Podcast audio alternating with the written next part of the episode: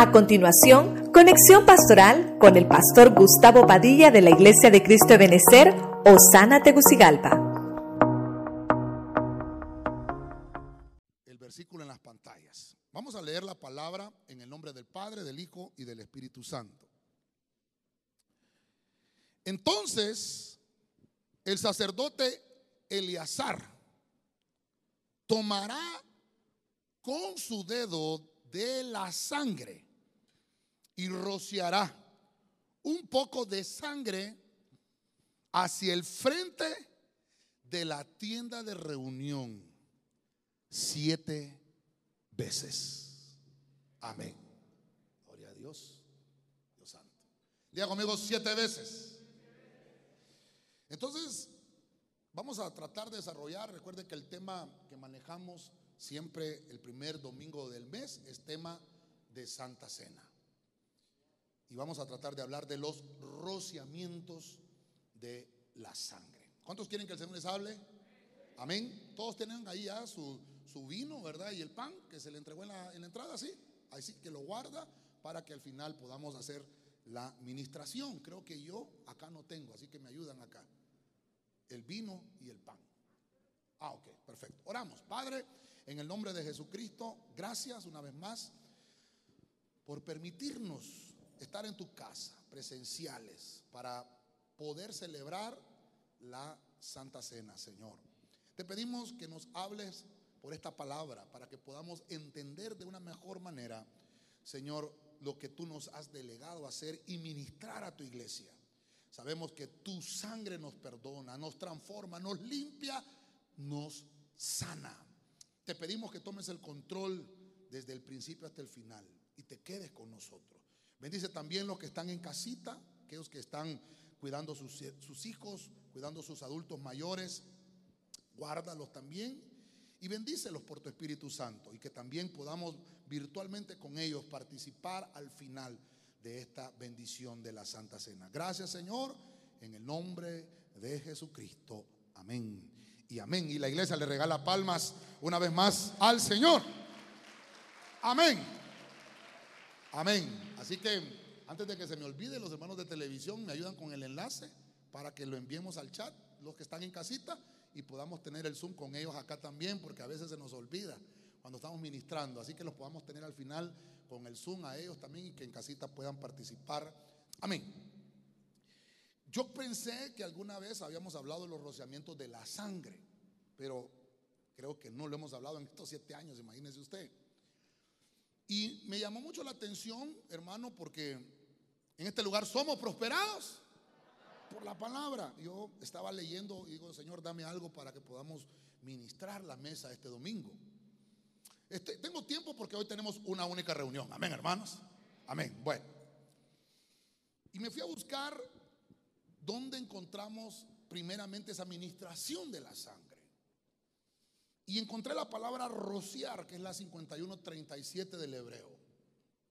Significa, oiga, una de las primeras secciones de rociar es chorrear. Así dice el diccionario. En buen catracho, ¿verdad? Chorrear. También significa esparcir. Significa salpicar. Salpicar. Dios santo.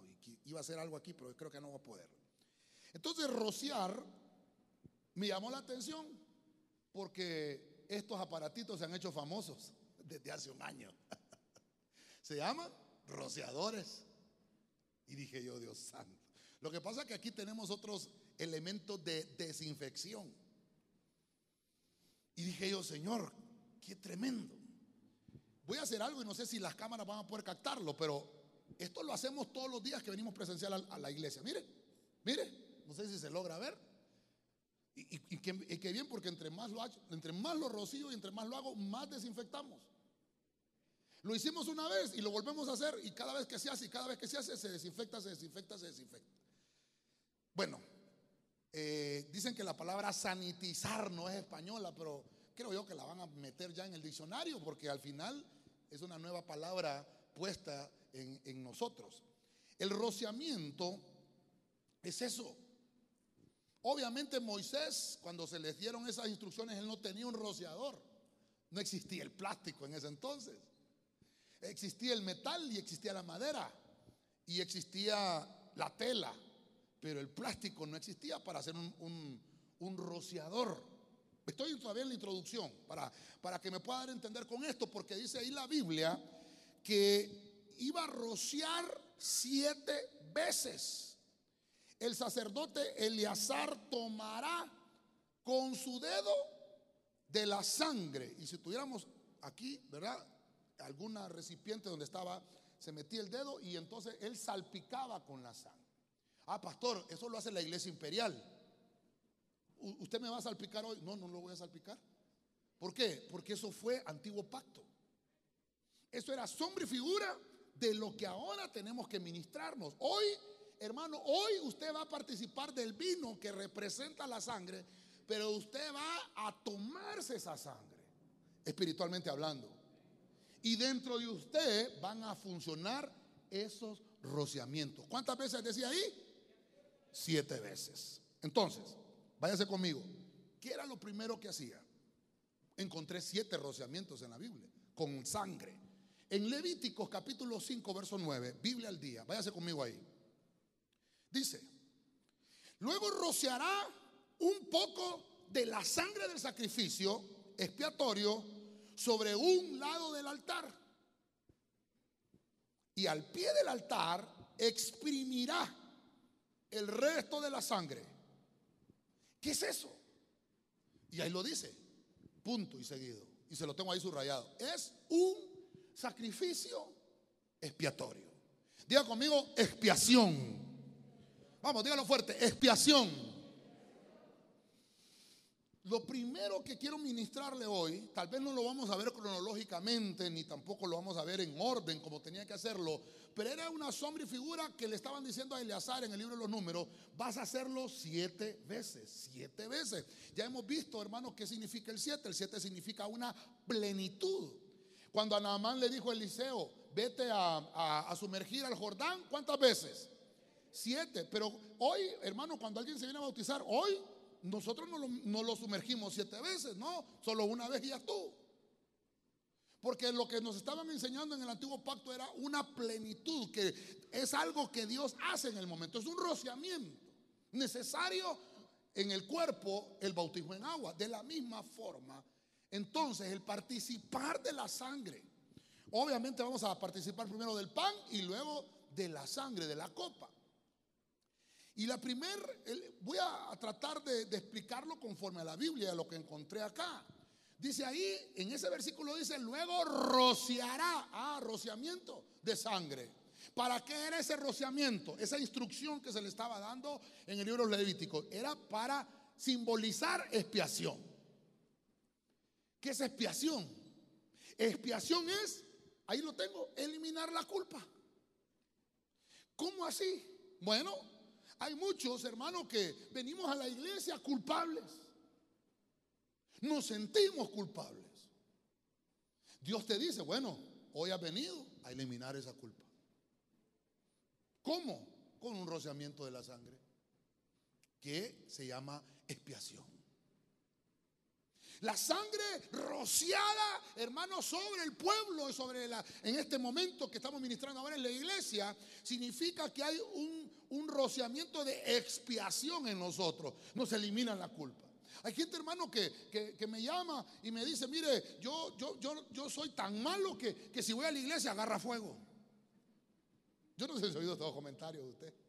Y le digo yo, si fuera así la cosa, solo conmigo yo hubiera agarrado fuego en las iglesias. Le no hay nadie santo. Estamos buscando ese, ese, ese, ungimiento final de una santificación, pero perfecto no es nadie. Dice la Biblia que vamos a alcanzar la estatura del varón perfecto, creado según Dios. Pero no quiere decir que, que ya, so, hermano, que ya estamos terminados como procesos terminados, porque entonces quisiera decir que si usted ya es proceso terminado, tiene que estar en una caja. Pero ninguno de aquí, ni tan siquiera yo, hemos sido eh, eh, puestos como un producto terminado. Si estamos con vida, si el Señor nos ha permitido vivir todavía, es que el proceso de Dios no ha terminado en nosotros. Necesitamos este rociamiento.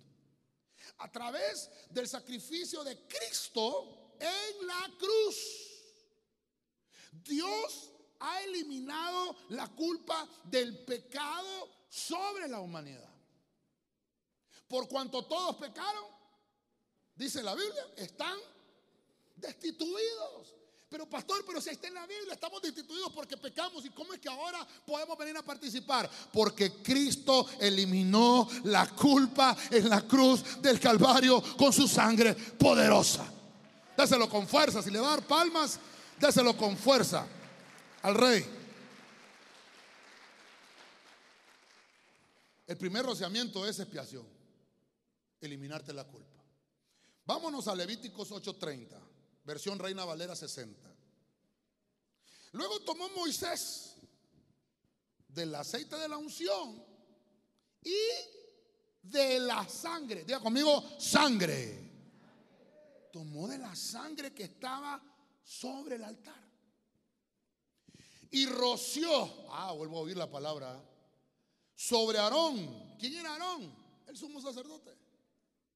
La roció sobre Aarón y sobre sus vestiduras, sobre sus hijos y sobre las vestiduras de sus hijos con él. Y santificó a Aarón y sus vestiduras. Y a sus hijos y las vestiduras de sus hijos con él. ¿Está conmigo todavía, hermano? Mire qué interesante esto. Hay un segundo rociamiento, el encuentro en Levítico. Moisés, la cobertura de Aarón, es el encargado de ejecutar el rociamiento. Ya le dije que no estoy hablando de manera cronológica, sino que por cuestiones de enseñanza y dinámica del tema lo voy a administrar de esta forma. ¿Qué hace el segundo rociamiento? Santificarnos. Eso lo dice ahí. Cuando él roció aceite, hermano, perdóneme, perdóneme. Esto no, eh, mire, esto no es casualidad. Nos ungieron con aceite en el ayuno, amén. El domingo pasado nos invistieron, amén, hermano. Hoy nos rocían. Esto es tremendo. Yo, yo me asustaba con esto. Yo no crea que, que yo me planifique, ah, este domingo voy a hablar de esto, este otro domingo de esto. No, no, yo dejo que el Señor me lleve. Y veo que dice, agarró del aceite. Ya nos, ya, ya, ya nos ungieron con aceite. Bueno, si usted vino, ¿verdad? Y participó de ese, de ese también rociamiento de aceite. Pero hoy estamos hablando de un rociamiento de sangre. Entonces dice que también tomó la sangre y la roció sobre Aarón, sobre la personalidad. Pero también de lo que él estaba investido. ¿De qué estaba investido Aarón? Vamos a ver, hermano, si usted vino el domingo pasado. O ya se le olvidó el tema de hace siete días. ¿De qué estaba investido? De sacerdocio. ¿Qué es lo que le estaba diciendo? Tu sacerdocio es santo. Es santificado. Y este rociamiento sobre Aarón le dijo, bueno, también lo van a hacer tus hijos. Y, y, voy a rociar a tus hijos y también las vestiduras de tus hijos. Ellos también son servidores ellos también tienen que ser rociados igual que tú. Pues mire cómo, hermano, vuelvo al punto. El Antiguo Testamento es sombra y figura de las cosas que están para nuestro nuevo pacto. Pastor, ¿qué es santificación? Y la santificación es un proceso, es un proceso donde una persona queda libre del pecado. Eso es santificación. Y entonces, cuando se hace ese proceso, cuando se hace ese procedimiento de santificar a una persona, esa persona se vuelve pura, esa persona se vuelve limpia. Y también, obviamente, como está santificándose, se vuelve santa. Mediante el punto anterior que vimos. ¿Cómo se llama el punto anterior? ¿Cómo se llamaba? Expiación. Mediante la expiación. Entonces, por eso se lo estoy tratando de concatenar cada punto. ¿Por qué? Porque si no hay expiación, no puede haber santificación. La santificación es el procedimiento que se le aplica a una persona para que quede pura, para que quede limpia a través de la expiación. O sea, no puede haber santificación si no se le elimina la culpa a una persona. Pastor, pero usted está diciendo que nos vamos a volver santos. Bueno, dice la Biblia en Hebreos, no sé si me ayudan con el versículo, pero dice, no os habéis acercado a cualquier congregación, te habéis acercado al monte Sión, a la congregación de los hijos de Dios, de los espíritus de Dios, hechos ya perfectos, a la congregación de los primogénitos. Usted, hermano, cuando está en la presencia de Dios, usted es santo. Porque lo envuelve una atmósfera del Espíritu Santo. Y el Espíritu Santo habita donde hay santidad. Me, estoy dando a entender, iglesia. Necesitamos santificación. La santificación es el proceso. Es un proceso que me tengo que someter para purificarme, para limpiarme, para llegar a ser santo. Ya fuimos justificados. Ya fuimos justificados por Cristo. Pero el siguiente paso es ser santificados. Y por eso es que necesitamos el Espíritu Santo para santificarnos. ¿Qué versículo? Hebreos 12, 22 al 23. Usted lo busca en casita. Los verdaderos cristianos que entendemos el valor que tenemos, nos consagramos para servir a nuestro Dios. Oiga lo que acabo de decir. El que entiende el verdadero valor que tiene se consagra para servir a Dios. Pastor, pero estamos hablando de santificación. Sí, porque una cosa es santificación y otra cosa es consagración. La consagración no es un rociamiento. La consagración, usted y yo, nosotros tomamos la decisión de apartarnos del pecado. Eso es consagrarse. Si usted toma la decisión, pero la santificación es un rociamiento. Entonces, para darme mejor a entender, ¿qué es consagración? Es como cuando usted dice, como a mí me gusta el café, lo voy a hacer con el café. Esta taza de café es tuya. Aquí vas a tomar café solo vos. Esta otra es mía. En esta voy a tomar yo. Entonces usted ya consagró esa taza para Gustavo. Esa taza, solo Gustavo toma café ahí. ¿Está ¿Me estoy dando a entender? Somos vasos del Señor nosotros. Entonces usted dice, este vaso solo va a ser llenado de la presencia de Dios. Ninguna cosa inmunda va a entrar en él. Me consagro para ti, Señor, y no voy a dejar que nadie venga a inundar tu vaso, Señor. Déselo con fuerza al Rey de la Gloria. Mire, es que esto es lindo, hermano. Le estoy hablando de principios del reino. Cuando tú aplicas esto, como estás santo, te libras del mal. Te libras del mal. Como que, como que hay una investidura externa donde las tinieblas, hermano, cuando te, cuando te quieren ir a hacer algo, dicen, hey, este está investido de santidad. Hermano, ¿cuántos tienen cucarachas en la casa? No me va a decir que nadie. En todas las casas hay cucarachas, hermano. Mire, yo a veces estoy estudiando en las noches, hermano, y, no sé, hermano, la ansiedad a veces tengo que estar mordiendo algo. Entonces, como no me muerdo las uñas, muerdo cacahuates. Y a veces me gastan, hermano. Entonces, yo tengo mi, mi ración ahí. La escondo porque hay un montón de, de cosas en las cuales tengo que guardarme. Y entonces yo sé mi, escondite, hermano. Ya me bajo yo, hermano. Pero ya está apagado las luces, todo el mundo está acostado. Y enciendo la luz, hermano. ¿Qué cree usted? Que el cucarachero, hermano. Se esconde. Algo así pasa en las tinieblas. Cuando la luz de Cristo alumbra en nosotros, hermano, los demonios huyen.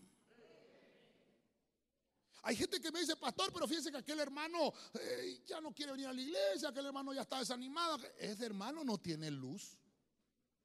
Se le apagó. no está santificado, se contaminó. Mire, esto lo estoy en el segundo rociamiento. Quiere decir que retrocedió a la culpa. Y entonces por eso es que Pablo dice que la luz que sea en ti no sea tinieblas. Cuando la luz de Cristo empieza a alumbrar en nosotros, hermano, las contaminaciones huyen, las maldades huyen, los enemigos que nos quieren hacer daño no nos pueden tocar porque Cristo alumbra en nosotros por la santidad de su Espíritu en nosotros y nos da autoridad para hollar serpientes y escorpiones y sobre toda cosa del mal. No van a tener autoridad sobre nosotros si tú estás santificado por el Espíritu. Dios, hermano, quiere que tú estés limpio. Dios quiere que tú estés puro porque eres vaso de honra en las manos del Señor. La santificación es interesante y, yo creo que tendríamos que hablar solo de la expiación. Tendremos que hablar solo de la santificación para que entendamos que yo solo me consagro para servir al Señor. No puedo servir al Señor sucio. No le puedo servir. ¿Usted tomaría agua en un vaso sucio? ¿Qué cree Dios que haría con nosotros si estamos sucios? No nos usa. Sucede lo siguiente. En Hebreos 9:13, Biblia latinoamericana. Oiga, la sangre de chivos y de toros y la ceniza de ternera con la que se rocía, diga conmigo, rocía a los que tienen alguna culpa. Ah, tuvo que haber pasado ya la expiación entonces. Mire usted, les dan tal vez una santidad. Ah, ya pasó la santificación. Y ahora dice, y pureza, perdóneme hermano. Tal vez no lo subrayé, pero dice, y pureza externa. Verso 14. Pero con toda seguridad, la sangre de Cristo que se ofreció a Dios por el Espíritu Eterno como víctima sin mancha, purificará nuestra conciencia de las obras de muerte. ¿Para qué? ¿Para qué, iglesia? Para que sirvamos al Dios vivo. ¿Está conmigo, iglesia? En ese versículo 13 y 14, en el 13 encontramos la palabra pureza y en el 14 también. Ya se les quitó la culpa, la expiación. Se santificaron. Mire el orden ahí, por eso es que traté de ponerlo como lo encontré en la Biblia. Primero, hermano, nos expían, expiación para eliminarnos la culpa, luego nos purifican perdón, nos santifican para luego purificarnos. ¿Por qué? ¿Por qué Dios está tan interesado, hermano, en que usted esté limpio? Ahí está la respuesta. ¿Para qué? Para que sirvamos al Dios. Ah, el Dios que tenemos está vivo. Porque hay gente que no se purifica y sirve sucio. Porque sirve a un Dios muerto. Esto es terrible, hermano. Hoy vamos a participar de la sangre de Cristo. Y por eso, mire, yo quisiera, hermano, que todos los domingos fuera Santa Cena. Yo se lo he dicho a usted. Todos los, bueno, todos los días que nos reunamos, que nos podamos reunir, tal vez presenciales, sería interesante. La Biblia dice que lo hagamos las veces que nosotros quisiéramos, porque cada vez que lo hacemos, esos siete rozamientos están en nosotros. Me espían, no es que me, espían, no, expían con X, va, expiación. ¿Sí? Me santifican y me purifican. La pureza externa. Hay gente que dice, sí, es que Dios solo mira lo de adentro, lo de afuera no lo ve. ¿Y por qué habla de pureza externa? Estoy hablando del Nuevo Testamento. No sé por qué no lo subrayé subrayé la parte, se rocía a los que tienen alguna culpa. Y, y subrayé purificación de nuestra conciencia. La purificación es la, eh, la eliminación de impurezas. Eso Eso es purificación. Es cuando eliminan imperfecciones en una persona. Bueno, usted me dirá, pastor, perfecto solo el que se llama perfecto, ¿verdad? De nombre tal vez. No hay perfectos. Bueno, pero ya vimos el versículo que me decía, ¿verdad? Hebreo 12, ¿verdad? Es la congregación de los espíritus hechos ya perfectos. O sea, la perfección se va alcanzando.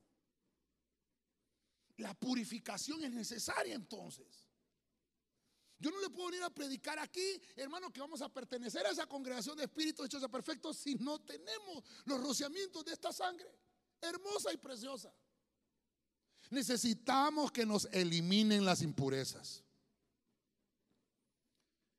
Hay impurezas en nosotros que tienen que ser eliminadas y nosotros mismos a veces no las podemos quitar, nos da miedo. Pero por eso es el rociamiento de la sangre. Porque lo que tú no puedes hacer, Dios sí lo puede hacer. Y esto va concatenado, mire hermano, va concatenado con el servicio.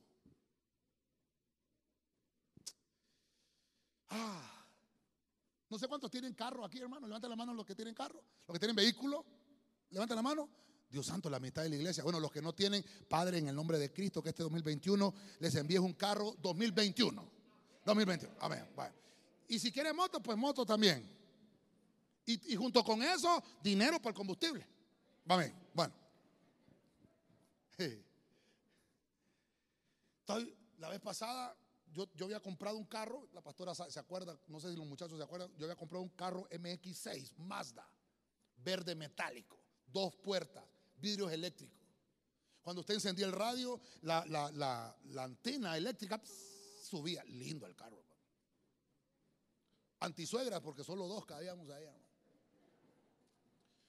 Y hermano, yo me iba, yo me ponía unos anteojos negros oscuros, me subía al carro y sacaba el. Yo le decía el avispón verde, le decía yo. Que a todos los carros le pongo nombre. Tuve el carro, la Explorer blanca, y no fui yo el que le puse el, apodo, pero los compañeros de la cervecería me decían la monja blanca. Y se quedó el carro con la monja blanca. Bueno, tenía la monja blanca y tenía el avispón verde. Y hermano, y en aquel Y como San Pedro es rectecito, hermano. En 10 minutos estaba en el trabajo, hermano. No tenía esta panza que tengo ahora, hermano. Me bajaba del carro.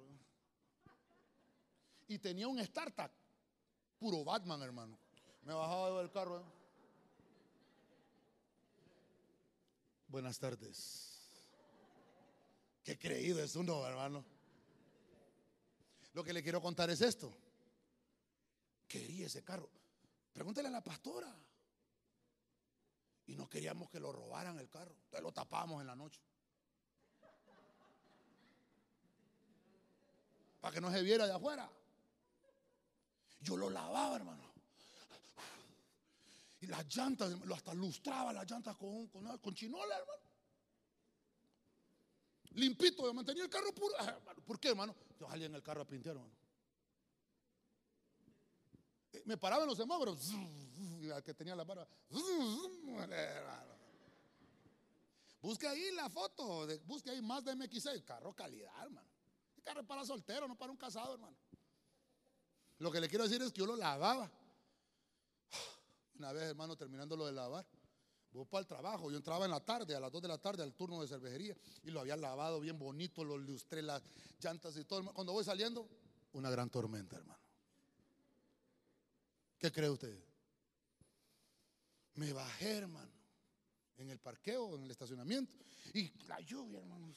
Y el carro, Dios, hijo de Dios Me metí a la empresa, hermano, y yo decía, la acabé la del carro. Cuando yo salí del turno, hermano, ya se había secado sucio otra vez. Y lo acababa de lavar. Y le estoy contando mi, parte de mi vida, pues. Yo, yo, lo, lo, limpié, hombre. Yo quería lucir. Y ahora hay que volverlo a lavar. ¿Por qué hay que volverlo a lavar? Porque afuera hay impurezas. Eso mismo pasa en el mundo espiritual. La gente piensa que solo viene a la iglesia, ya se purificó, ya se limpió, ya está salvo y, nunca más tiene que volver a hacer ninguna, ninguna purificación o, limpieza porque usted ya está santificado completamente. No, la salvación no se pierde. La gente la entrega, que es otra cosa. Porque Pablo dice, cuida tu salvación con temor y temblor, perfecto, pero la, pero la purificación se pierde. La, expiación, yo puedo decir no quiero ser espiado. La, santificación se pierde porque hay impurezas allá afuera. Eso es lo que me quiero dar a entender.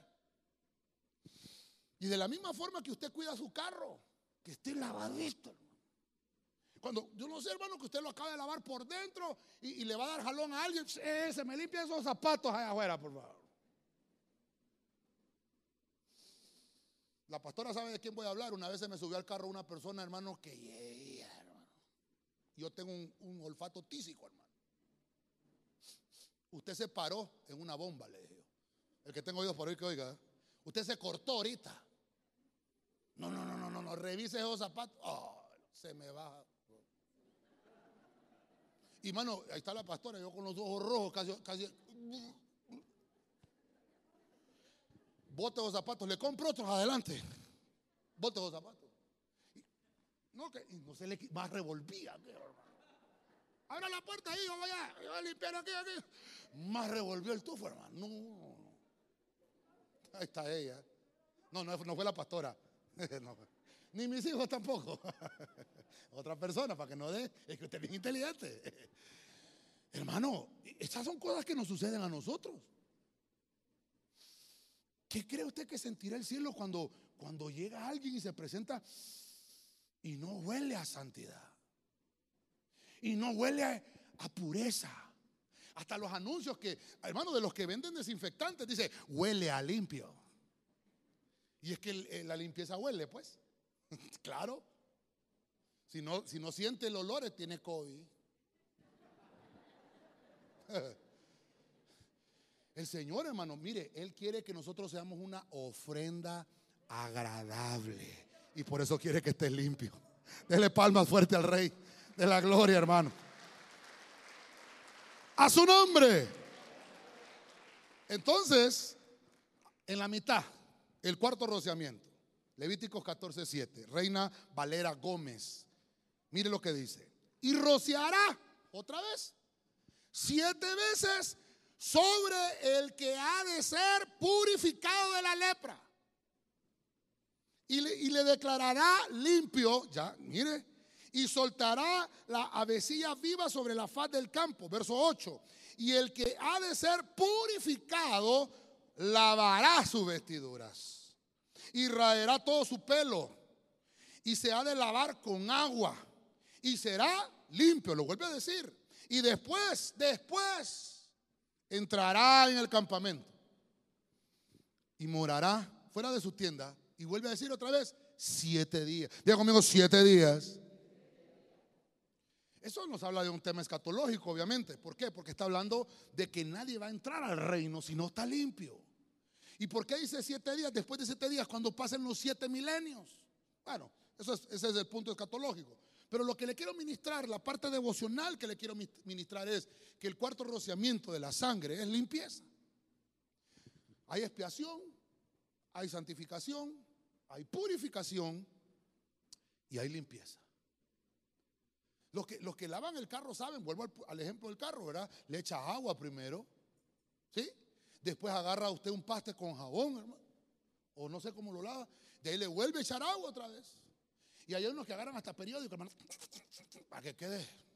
Y lo empastan después, ¿verdad? Le aplican una película de paz y aquel carro queda, hermano. Son varios procesos para llegar a la limpieza. Entonces, el cuarto, por eso lo pongo ahí. No puede haber limpieza si no está con expiación primero. No puede haber limpieza si no está santificado. No, no puede haber limpieza. Y lo dice la Biblia, si no se ha purificado.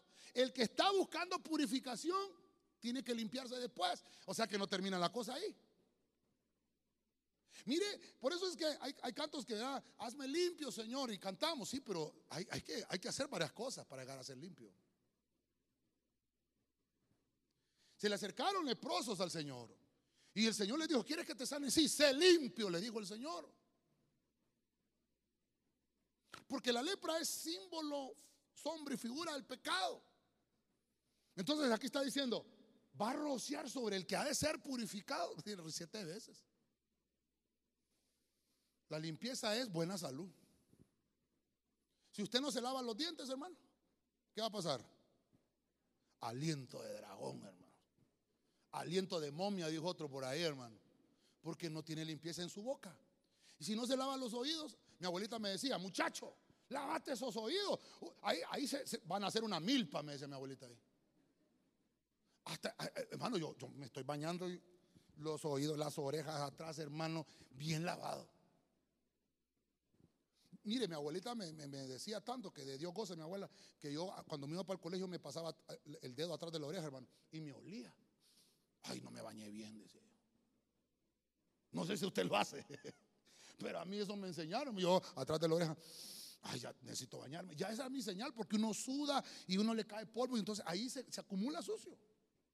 Se tiene que limpiar. No le voy a preguntar, pero ¿cuántos días se tiene que bañar uno? ¿Ah? Es que mire, ah, pastor, es que no hay agua en Tegucigalpa. Mire, me mandaron, me mandaron un, meme. A, salió un muchacho cantando en España en un concurso. Lo terrible es que él va a cantar y sale con una copa de agua en la mano. ¿Y usted de dónde? De San Pedro. Y entonces pusieron en el meme, eh muchacho nos está haciendo bullying a los de Tegucigalpa. Tiene agua en una copa, porque en Tegucigalpa no hay agua. Sí, pero el hecho de que no haya agua no quiere decir que no tengamos que ser limpios. Por lo menos con toallitas húmedas atrás de las orejas, hermano. No sé. Algo hay que hacer. No es desodorante, limón. Ah, Levante las manos, hermano. Caerán a tu lado mil y diez mil a tu diestra. Qué unción la que tiene, hermano, que no se bañó. Ya le conté de aquel, de aquel evangelista, hermano, que está en una campaña y, me contaron a mí eso. Yo no sé si será cierto, pero me lo contaron. Y entonces le dijo el evangelista a uno, usa camay. Hoy dice este hombre tiene ungido. No, que uses jabón camay porque no te has bañado. Terrible. La buena limpieza. Estoy hablando de limpieza espiritual. Ya le había contado el de Camay, hermano. La buena limpieza es, hermano, cómo te presentas delante del Señor. ¿Qué fue lo primero que hizo en capítulo 15 de Lucas el padre de familia cuando recibió al hijo menor que venía revolcado? ¿Qué fue lo primero que hizo? ¿Qué fue la orden que dio? Báñenlo. Límpienlo y después le cambian la vestidura le ponen cobertura, le ponen calzado en sus pies y le ponen un anillo en su mano. Pero así como viene, no. Si te recibo, claro, pero tienes que limpiar. La limpieza, hermano, externa es señal de buena salud. Bueno, apliquémoslo a lo que nos atañe en el tema. La limpieza espiritual, interna obviamente, nos habla de buena salud espiritual, de buena salud interna. Limpieza es quitar la suciedad. Limpieza es eliminación de bacterias. Limpieza es quitar los microorganismos que nos pueden afectar en un futuro en nuestro cuerpo y en nuestro interno también.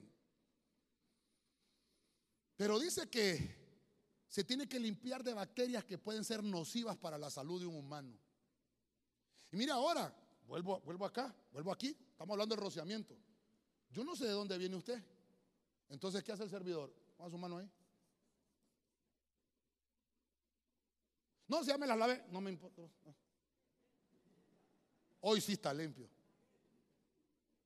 Es que hay gente que miente, hermano. De gratis. ¿Cómo se llama eso? Mitolo. ¿Cómo es? ¿Cómo se, ¿Cómo se le dice a los mentirosos? Mitómano, ¿verdad? Gracias, hermano. Entonces, yo no le estoy diciendo mentiroso, no, no, pero es que a veces pensamos que estamos limpios. Pero ¿por qué el Señor te dice, necesitas el rociamiento? Mire que yo me imagino que los ángeles hoy están con un rociador hoy, hermano. ¿Te vas a venir al altar? Sí. No. Tienes que venir limpio. Y, mire, y, estoy tratando de trasladarle porque hoy, hoy lo entendemos mejor. Fíjese que los, los chinos, creo que son, ¿verdad? O los japoneses, ellos tienen esa costumbre de años. Ellos dejan los zapatos afuera de la casa. ¿Sí? ¿Sí? ¿Se acuerda usted que se quitan los zapatos? No me los puedo quitar, hermano, por, respeto. Se quitan los zapatos y entran a la casa descalzos, hermano. Y, si usted va, quítese los zapatos. Quítese el zapato, si no, no entra. Es que anda un callo, no importa. Y porque ellos dicen, hermano, y por eso es que, bueno, algunos dicen, ¿verdad?, que han eliminado muchas bacterias, pero nos mandaron el COVID, hermano. Pero lo, que le quiero mostrar es que Dios te está diciendo acá, ya buscaste la purificación. Bueno, eso no es suficiente. Necesitas la limpieza. La limpieza interna, hermano, te va a provocar una limpieza externa. Yo no sé cuántos conocen algunos endemoniados que no les gusta bañarse. Dígame o no vino ninguno hoy, pastor. Ay, sí, hermano, porque mire que se cayeron todos. Hermano, el que no le gusta. No, pastor, es que no hay agua. No, ya le dije yo. No, hay que ser aseados. Hay que ser limpios. Eso demuestra cómo está tu interno. Hay, gente, hermano, que hay gente que hasta se baña dos veces al día yo conozco gente que se baña dos veces al día. Yo me recuerdo, eh, hermano, que yo tenía como que unos 10 años más o menos. Mi mamá me llevó a conocer la familia allá en Choloma. Hermano, yo me bañé tres veces, me bañaba yo al día allá en Choloma, un calor, a 40 grados la temperatura. El calor es terrible. Eh, cuando uno suda eh, y se le pega el polvo, hermano, y uno le hace así, y la mano, y yo me metía al baño tres veces al día, y como allá hay agua. ¿verdad? pastor ya saca ese punto, pastor. Bueno, mire, entonces mire, vamos, vamos, vamos, entramos en materia. Éxodo 24.8, traducción del lenguaje actual. Son siete rociamientos. Dice, dice Éxodo, Moisés tomó entonces la sangre, diga conmigo la sangre. La sangre que estaba en los recipientes la roció sobre el pueblo. La roció sobre el pueblo y dijo, esta sangre, oiga, esta sangre, una vez que la roció, esta sangre confirma el pacto que Dios ha hecho con ustedes. Aquí tenemos, no, no, no me han traído el vino. Este es el vino, ¿eh? ¿Qué simboliza? La copa, el nuevo pacto en la sangre. Pero ahí Moisés está en el Antiguo Testamento. Sombra y figura. Entonces, ese rociamiento de la sangre me habla de confirmación. Mire cómo, cómo, va, cómo va el proceso. Hay expiación, santificación, purificación, limpieza. Y te presentas en el altar y entonces ahora dice, yo te confirmo. No como lo hace la iglesia imperial. No, no, no. El Espíritu. Te confirmo el pacto. ¿A quién le dan la palabra ahí? Al pueblo. Este rociamiento es confirmación. Yo, puse aquí entre mis anotaciones ratificar el valor. ¿El valor de quién? El valor que tú tienes. Tú vales la sangre de Cristo. Eres valioso. Amén. Así como cuidas los zapatos nuevos, así te cuida el Señor. Si medio se te ensucian los zapatos que tanto. Otra vez, porque te gusta pintear con los zapatos. Así hace Dios con sus hijos. Vale la sangre de Cristo. Tienes un valor, hermano, interesante en el reino de la luz. Tienes un valor. Un valor invaluable. Valga la redundancia. Invaluable. Y Dios dice, vale la sangre de Cristo. Precio de sangre. Y esa sangre nos ayuda a que podamos confirmar ratificar que valemos. Aquel que tiene sangre rociada, llegan las tinieblas, hermano, y dice, uh, este está confirmado como hijo de Dios. Este no lo podemos tocar. Y se van, hermano. No pueden tocarte si tienes rociamiento. No un rociamiento que yo te vaya, no crea que voy a agarrar sangre ahorita y le voy a hacer, vamos hermano. No, no, no, no. Eso era una sombra y figura en el antiguo pacto. Mire, en una ocasión fuimos a ministrar una iglesia en Villanueva, quedaba en un cerrito. No, no, eh, estamos en otro ministerio en ese entonces nosotros, ¿no? Si te acuerdas. Y habíamos ido a, un culto un, viernes y, Dios había ministrado de una manera extraordinaria. Entonces el pastor nos invitó para el sábado, al día siguiente. Y entonces me dijo, tú que cantas y, tocas ahí nomás, ayúdanos ahí con la guitarra y diriges el culto. Y bueno, y fuimos, el pastor me delegó, fui, y yo estoy ahí con mi guitarra, hermano, estoy ministrando. Invitaron un apóstol que ya partió al Señor hace un mes, vimos la noticia. Ese apóstol, hermano, empezó a, agarrar, eh, ¿cómo se llama? Grano, ¿verdad? Maíz, hermano, arroz, y, empezó a tirarle a la gente, hermano. Y yo, estoy, yo estoy arriba, el pastor está abajo ministrando, echándole a la gente. Y en lo que yo estoy cantando, ¡ah! y me tiró a mí, hermano. Y santo Cristo. Ay, ¿Sabe cuál estaba cantando más? ¿Sabe que estaba cantando yo? Yo quiero más, yo quiero, yo estoy atorado, hermano. Yo creo que se acuerda la pastora. Yo quiero más y más y más de ti, Señor. Un ambiente hermoso de administración. Pero ¿por qué le cuento así? perdone que se lo hago jocoso yo, ¿verdad? Porque a veces nosotros, son actos proféticos, hermano, ¿verdad? A veces que suceden. Pero Dios, hermano, hace las cosas bien. Él te va a rociar hoy bien. No, va a decir ahora la Bueno, tiene mascarilla por cualquier cosa. y en aquel entonces hubiera habido mascarilla, me hubiera salvado de esa. Sí, porque yo le hacía fuerte. y se oía todo en el micrófono, hermano. Tremendo. Pero la confirmación es que Dios te dice el valor que tú tienes, por eso hay un rociamiento. Y esto que hacía el sacerdote en el antiguo pacto era sombra y figura de lo que sucede hoy. Usted hoy, hermano, está siendo rociado por la sangre y hay una marca en usted. Hay un olor en usted. Porque la Biblia dice que el sacerdote olía a sacerdote. Y por eso es, hermano, que cuando nosotros nos vestimos de esa cobertura, nos ponemos ese aroma, nos rociamos, nos santificamos, venimos a la iglesia, nos dejamos a la administración, aprovechamos el ungimiento, aprovechamos la cobertura, aprovechamos la santa cena. Usted sale allá y usted va distinto. Vamos diferentes. La sangre de Cristo rociada en su pueblo, como lo dice Éxodo, autentica en nosotros el pacto de Dios para con sus hijos. Autentica.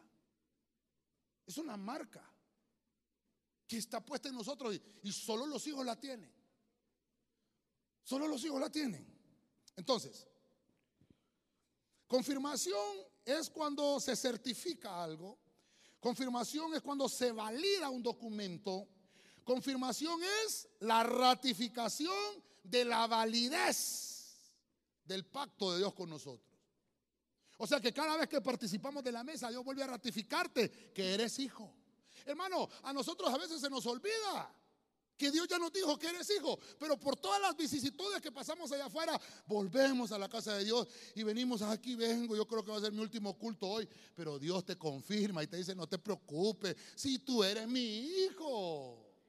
Y usted, hermano, vuelve otra vez a la vida y vuelve usted a gozarse en el Señor y dice, será Señor que me puedes tocar hoy. Y usted empieza a alabar, empieza a adorar y le ruedan, hermano, las lágrimas de sus ojos. Y, en Dios, y Dios le da una palabra a través de la, de la prédica o a través de los dones espirituales. Y Dios te ratifica y te dice, te vengo a confirmar que eres hijo.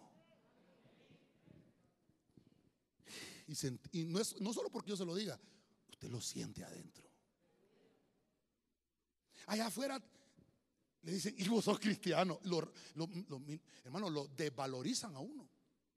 Y usted es pastor. Hermano, que freo va. ¿Cómo los queda viendo usted? Como se acuerda aquel doctor merengue, a uno que salía así, se dan ganas de agarrarlo y que diga, óigame, me ahorcó. Pero uno dice, es que él no sabe que yo soy hijo de Dios. Yo solo sé que Él es mi Padre y que yo soy su hijo. Dele palmas al Rey de la Gloria. A su nombre. Ok. Hebreos 11, 28. Arca Fernández. Oiga lo que está hablando aquí. Está hablando ahora de un pueblo que no tenía ley. Israel esclavo en Egipto. Y viene Pablo y escribe, escribe, y Moisés por la fe celebró la Pascua. Oiga, y roció con sangre. Diga conmigo, roció con sangre.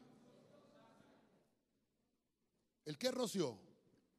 Las puertas de los hogares israelitas.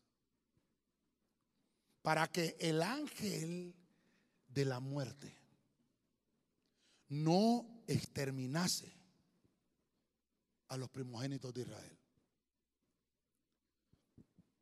Sexto rociamiento de la sangre, protección. ¿Se da cuenta cómo va esto? ¿Se da cuenta cómo va esto? Una vez que estás limpio, te pueden aplicar el rociamiento de protección. Hay gente, hermano, que eh, ore por mí, pastor, que voy a salir, que cúbrame. Sí, pero es que no, está bien, yo oro, pero, pero no va a funcionar si usted no está limpio. Uy, el pastor oró por mí y afuera me asaltaron. Y es culpa mía. Usted va protegido, pero no sé cómo, cómo pidió la, la protección. Yo, yo creo que me acuerdo de Víctor cuando tuvimos aquel congreso a prueba de balas. ¿Se acuerda usted de ese congreso? A prueba de balas. Y la gente, y pastor, ¿y qué es eso? Me parece, ¿qué es eso? Bueno, Isaías lo dice, ¿verdad? Que no hay ninguna arma forjada contra nosotros. Yo me recuerdo que Víctor nos escribió después del congreso que había habido una tirazón ahí por tu casa, ¿te acordabas? Hermano, no estuviera este hombre aquí. Si, si, si, ese congreso valió la vida de Víctor, gloria a Dios, hermano. Si esa palabra, una vida cambió, gloria a Dios, hermano vale la pena. La protección de Dios es evidente. ¿Cuántas veces usted ha salido de su casa en su vehículo y ha regresado a su casa y usted dice, no pasó nada? Usted no sabe el trabajo que tuvieron los ángeles, que lo guardaron. A saber cuánto lo quisieron asaltar y los ángeles le pusieron la traba y se tropezaron los ladrones, hermano. A saber qué cosas habían planificado sus enemigos. Y usted ni cuenta se dio. Y usted salió de su casa tranquilo y alguien lo esperaba, pero de repente no pudo hacerle nada. Rociamiento de la sangre. El reino de las tinieblas puede ver la sangre de Cristo en ti, hermano. Y si esa sangre está en ti, no te van a tocar. No te van a tocar. No, pastor, eso pasó en el Antiguo Testamento. No, le estoy leyendo Hebreos. Aleluya.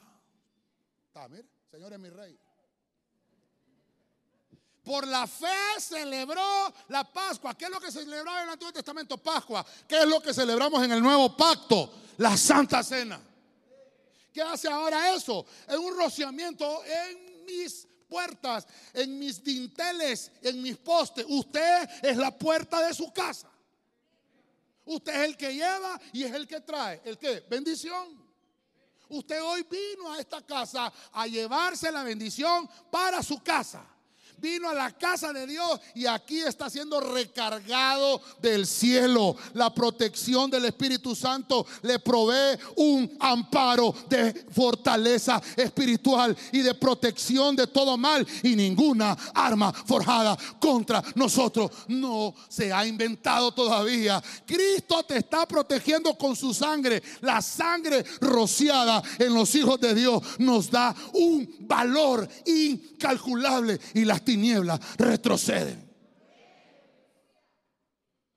Hay un espíritu que se llama exterminario, una, una potestad, Apolión, que lo vemos en Apocalipsis 9.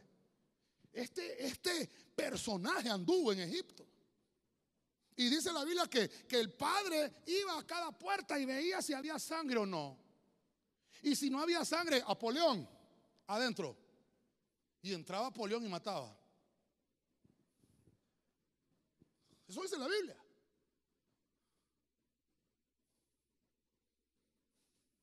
Por eso, a mí cuando me preguntan, pastor, ¿y, podré participar? Participe, hermano, de la, de la mesa. No es que fíjese, arréglese pues. Pida perdón. No es que fíjese que mire que me peleé con el jefe. Pues llámelo y dígale, jefe, perdóneme. Pero ahorita, dentro de cinco minutos, voy a partir el, pan y el vino. Arréglese. Arreglémonos, dijo el otro. Hay que, hay que entender, hermano, que, que esto es espiritual. Hay hermanos que nos han escrito, hermanos de aquí del ministerio, que están en otros países, que se han ido a España, que se han ido a México, a Estados Unidos. Y, pastor, aquí donde estoy no hay iglesia. ¿Cómo hacemos? Bueno, tal vez ahorita con lo, que estamos, pues conéctese virtual y participe de la mesa a la distancia. Y mire, y mire qué, interesante, que aún no estando presente acá, ellos reciben esa misma protección allá. Nos han contado varias hermanas que están en España, nos han dicho, pastor, Dios me guardó. Mira, pastor, Dios me protegió. Mire, pastor, se enfermaron tantos y yo estoy sano. Ah, hermano, digo yo, nuestra predicación tiene efecto. Porque le estoy predicando la verdad, le estoy predicando a Cristo. Necesitamos entender esto. La protección es el efecto de resguardar, el efecto de defender al pueblo de Dios un cuidado preventivo que Dios le otorga a sus hijos. Uno de los efectos espirituales de la sangre de Jesús es proteger y resguardar a su pueblo del exterminador hermano, yo he oído pastores que han dicho, ¿qué es eso de que la sangre de Cristo te cubre? Eso no es bíblico, que no sé qué. Bueno, si usted no lo quiere creer, no lo crea. Pero allí dice en el Nuevo Testamento que la sangre de Cristo me protege del exterminador. Ahí dice, no lo podemos borrar. La sangre de Cristo me protege. Y yo le digo hoy que la sangre de Cristo los cubra hoy, hermano, en su entrada y en su salida y a donde vaya, la sangre de Cristo nos protege. Dáselo fuerte al Rey de la Gloria, hermano. Termino. Ayúdanos de alabanza, por favor. Séptimo rociamiento. Primera de Pedro 1, 2. Toda esta pandemia, vamos a cumplir un año, empezamos a hablar de la obediencia. Y mire, eh, el, rociar la sangre produce obediencia. Uno que es obediente es que está rociado con la sangre. Y el desobediente quiere decir que no está rociado. Leamos Biblia. Mire la versión Stendhal. Dice, elegidos según la presencia de Dios, Padre. ¿En qué dice? En santificación. O sea, tuvo que haber pasado el rociamiento de la santificación. En la santificación del Espíritu. Para obedecer. Oiga, oiga. Y ser rociados con la sangre de Jesús. El Cristo el ungido. Y termina Pedro, eh, mire Pedro, gracia y paz. O sea, multiplicada. Yo termino con este séptimo rociamiento. El rociamiento. Voy a utilizarlo. Y entre más lo use, más se purifica el ambiente. Provoca obediencia interna en el cristiano. Yo necesito ser rociado por la sangre. Yo necesito que esa sangre me limpie. Yo necesito que esa sangre me transforme. Yo necesito que esa sangre me sane. Cuando te rocía, cuando se esparce la sangre, provoca un descanso espiritual. Mire, se me acabó el tiempo. Cabalito, Hoy sí, ¿verdad? Aprendió a predicar, pastor. Gracias, hermano, que usted me soporta. La obediencia indica el proceso que conduce de la escucha atenta a la acción. La obediencia es un proceso. Aquel que obedece es que escuchó bien. El que no obedeció, el que no hizo lo que se le dijo, es que nunca oyó. Mucho menos escuchó atentamente. Alguien, alguien me preguntaba, ya tiene varios años de estar con nosotros, pastor, esto y esto y esto y esto me preguntaba. Entonces le dije yo, hermano, la respuesta es esta, ahí se la doy. Ah, gracias, pastor. Bueno, ok, ya le di la respuesta. Mire, ese es un tema que predicamos en la iglesia. Lo que le acabo de contestar. Ah, pastor, sí, ahorita le mando el enlace. Usted estaba en ese culto. No le creo, me dice. Los hermanos siempre hacen paneo con la cámara. En el minuto tal sale usted. Ah, pastor, sí. Le voy a contar algo. Tal vez no es culpa suya. Pero a veces el enemigo se encarga de que no oigamos atentamente la palabra para que no obedezcamos. Mire, mire lo profundo del rociamiento. ¿A qué nos quiere llevar el Señor? A obedecer. A obedecer. ¿Qué, Mire, yo lo bendigo hoy a usted, hermano. Yo lo bendigo a usted que está hoy aquí. Porque cuando comenzaba el ministerio, hace siete años, Santa Cena. Y era cuando menos se llenaba la iglesia. Yo decía, pero si es una fiesta. Y después, al siguiente culto, la iglesia llena. El otro Santa Cena. Y, entonces, ¿sabe qué hice yo un día? Un viernes, hermano, hoy hay Santa Cena y los agarré a todos ahí, hermano. No sé cuántos se acuerdan de eso. Oh. Y empecé a indagar yo, y empecé a conocer la iglesia en 2014. No, pastor, es que mire que yo estoy peleado con fulano. No, es que ayer me agarré la greña con mi marido. Y es que mire, y por eso yo la santa.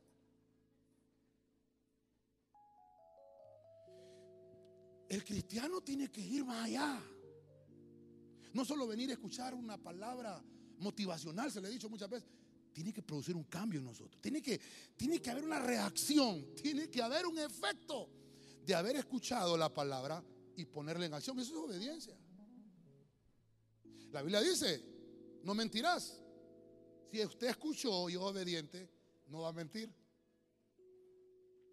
Solo para poner un ejemplo. Este rociamiento nos habla de la actitud interna mía.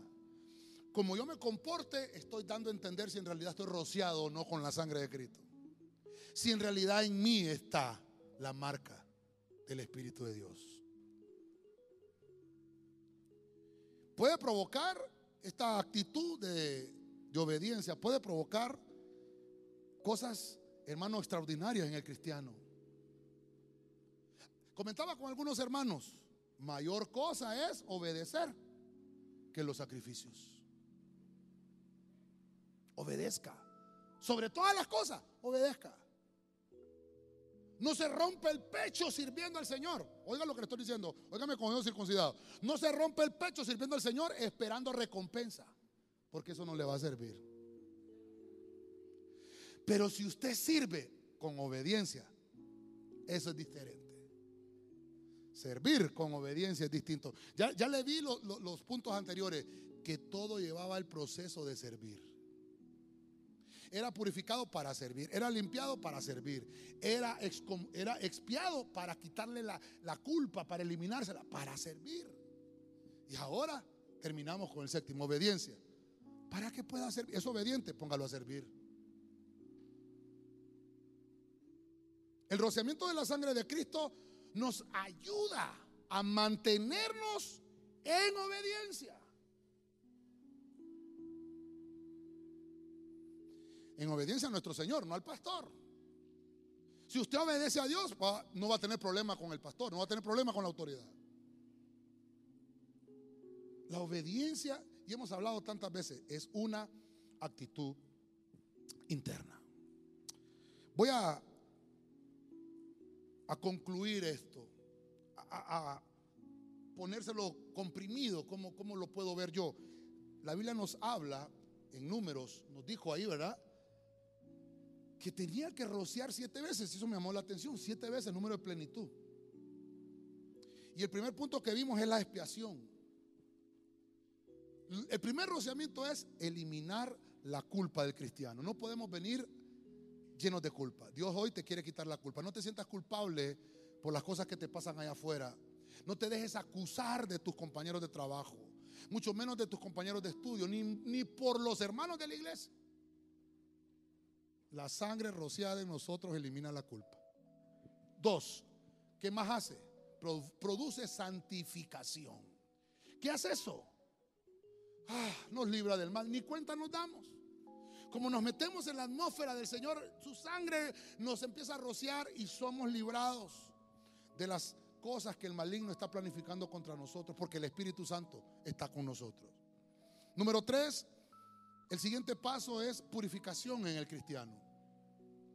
¿Por qué nos purifica el Señor? Porque hay impurezas que tienen que ser quitadas. No podemos servir impuros. Hay asperezas que tienen que ser quitadas espiritualmente hablando. Número cuatro, luego de eso viene la limpieza. Luego de que ya te hicieron todo el proceso, entonces empieza Dios a limpiar.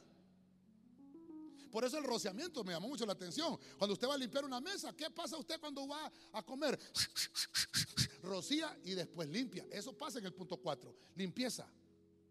Es gozar de buena salud. No solo en lo externo, sino adentro. De buena salud espiritual. Que usted está creciendo saludablemente que está desarrollándose saludablemente, espiritualmente hablando, que no está creciendo con orgullo, que no está creciendo con altivez. Eso es el rociamiento de la sangre. Número 5. Ah, hay confirmación del cielo. Este es mi hijo. Este tiene un valor incalculable. Le ratifican el precio. Cuando, cuando las tinieblas ven eso, ah, eres intocable. A menos de que Dios lo permita. Luego vemos la protección del cielo. Ya no solamente es, hermano, que te ratifican, sino que te protegen. Que, que Dios es tu amparo y tu fortaleza porque has entendido que viniendo a Él es la única manera que te pueden rociar con la sangre. No es el pastor. Yo solamente soy el maestresala que, tal vez con la pastora decidimos, vamos a hacer esto hoy, vamos a hacer esto hoy, Dios nos dijo que hiciéramos esto. Solo somos los maestros sala, pero el que hace la obra de protección es Dios. Y por último, la obediencia, hermano, una actitud interna del cristiano. El que escucha con atención para poder ejecutar una orden. Eso es un obediente. Eso se ve en un cristiano. Y cuando estas actitudes que acabo de ver expiación, santificación, purificación, limpieza, confirmación, protección y obediencia, el cristiano está rociado con la sangre de Cristo. Dele palmas a ese Dios hermoso y poderoso.